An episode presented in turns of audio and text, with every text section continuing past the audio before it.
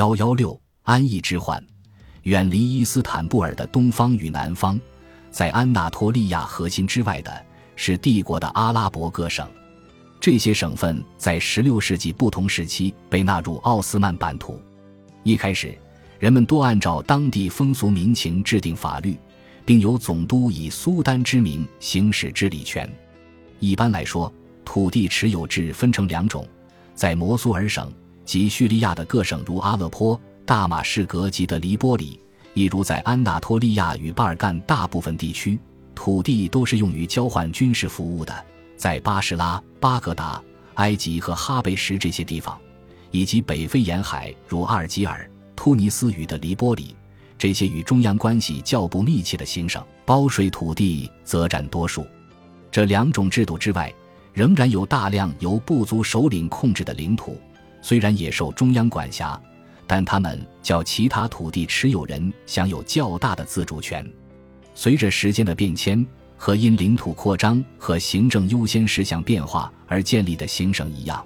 这些省份的治理方式也渐渐发生了巨大变化，不同于最初领土征服强加给他的治理模式。但有一点却是相同的，那就是中央对其控制的程度往往随地方势力的消长而有所增减。埃及是帝国最大的行省，且位居主要贸易路线上的战略位置，也是最富裕的。又因为它负有确保朝圣者安全，并为穆斯林圣地提供谷粮及补给的责任，在帝国内享有特殊的地位。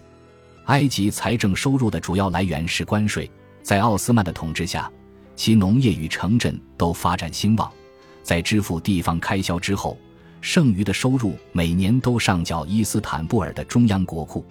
尽管奥斯曼统治取代了过去马穆鲁克人的统治。不可避免地带来了一些问题，但伊斯坦布尔在埃及的统治却相当稳定，直到16世纪下半叶才出现一连串反对总督威权的变乱。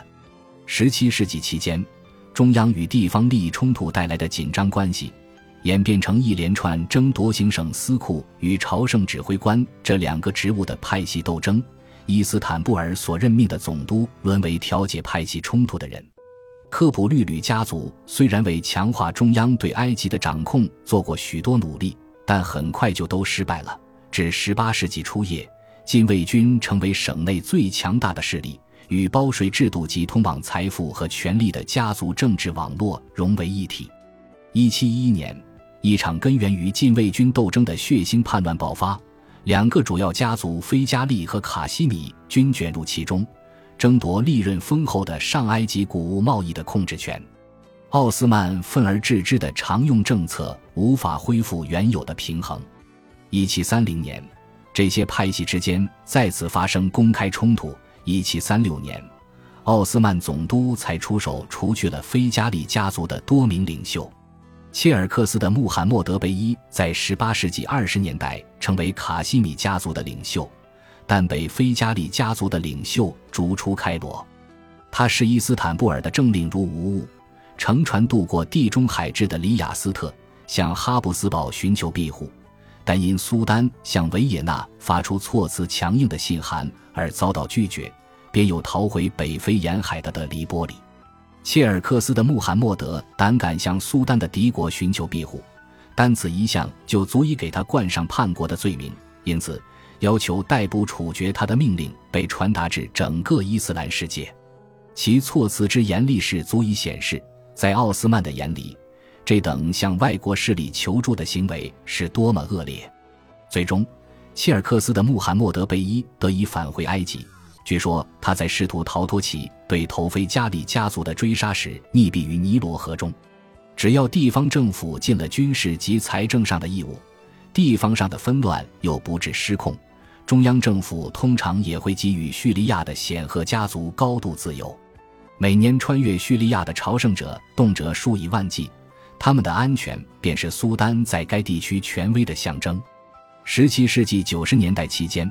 地方没有足够能力负起这方面的责任，行省的重组因此不可避免。一七零八年，一位名叫纳苏赫帕夏的人奉命出任大马士革总督兼朝圣总指挥。从此，朝圣直接受伊斯坦布尔督导。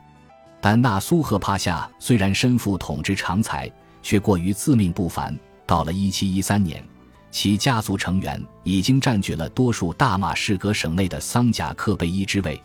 这对伊斯坦布尔来说是难以接受的。于是他自阿勒颇发兵剿灭了他。在18世纪剩余的时间里，阿泽姆家族数度入主总督府，借此职位谋得巨额财富。其他著名的家族还有黎巴嫩山的马恩家族与谢哈卜家族，及加利利的扎伊达尼家族。谢赫查希尔奥马尔为扎伊达尼家族的一个重要保税商，他们的势力遍及海岸行省西顿，财富随着该世纪上半叶的贸易增长不断累积，进而垄断棉花市场。在18世纪40年代。阿卡的关税又进其囊中，使其成为该地区最有权势之人。一七二零年，苏丹艾哈迈德二世下诏整修耶路撒冷的圆顶清真寺和阿克萨清真寺，以及该地区几处自苏莱曼一世以来即甚少被人注意的穆斯林圣地。在一六九九年，卡尔洛维茨合约谈判过程中，欧洲国家一直都在争取耶路撒冷及伯利恒基督教圣地的管辖权。尽管此时这些圣迹的管辖权严格来说仍为苏丹所有，但相较于过去，他现在却受到更多外交考虑的约束。艾哈迈德的整修计划或许只是想要凸显奥斯曼对穆斯林圣迹的重视，借此回应外国强权对基督教圣迹的重视。对穆斯林圣迹的整修和政府改善叙利亚统治的尝试一样，其作用是强化当地穆斯林对中央的效忠。在马哈茂德一世之下的1742年及1753至1754年，奥斯曼人又进行了进一步的圣迹修复。和埃及与其他地方一样，大马士革的军队也包括中央与地方的禁卫军。两支部队在省内一直关系不睦。1740年，由于双方关系极度紧张，中央部队退出大马士革城长达六年之久。另一个中央必须面对的第三势力是贝都因人，中央希望贝都因人能够定居，并试图通过将他们组织起来，为朝圣车队提供补给和保护，使他们融入地方政府。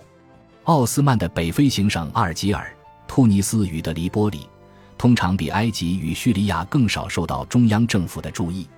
16世纪，这些地方扮演重要角色。为奥斯曼海军对抗西班牙哈布斯堡王朝提供了基地。在17世纪，奥斯曼大体上放任这些行省各行其事，但从18世纪初叶起，三个行省都是由地方强人的后裔统治，而且他们各自建立了伊斯坦布尔承认的家族。奥斯曼只会偶尔提醒他们，三省仍是帝国的行省。对外交日益增长的依赖成为18世纪的特征。这对三个行省的生活也有影响，这是因为他们的主要财务来源是在海上劫掠商船，而苏丹穆斯塔法二世要保证基督徒的船运免受海盗攻击，禁止了这种行为。但在整个18世纪，海盗与西班牙船只之间的冲突仍不间断。这些我行我素的海上强人理论上虽为苏丹子民，奥斯曼政府却也无可奈何，有时迫于情势。苏丹可能会强迫这些行省接受他的意志，但那也不是轻易可行的事。一七二七年，奥地利与奥斯曼举行航海会议，双方达成协议，奥斯曼保证哈布斯堡的船运不受奥斯曼北非各省海盗的攻击。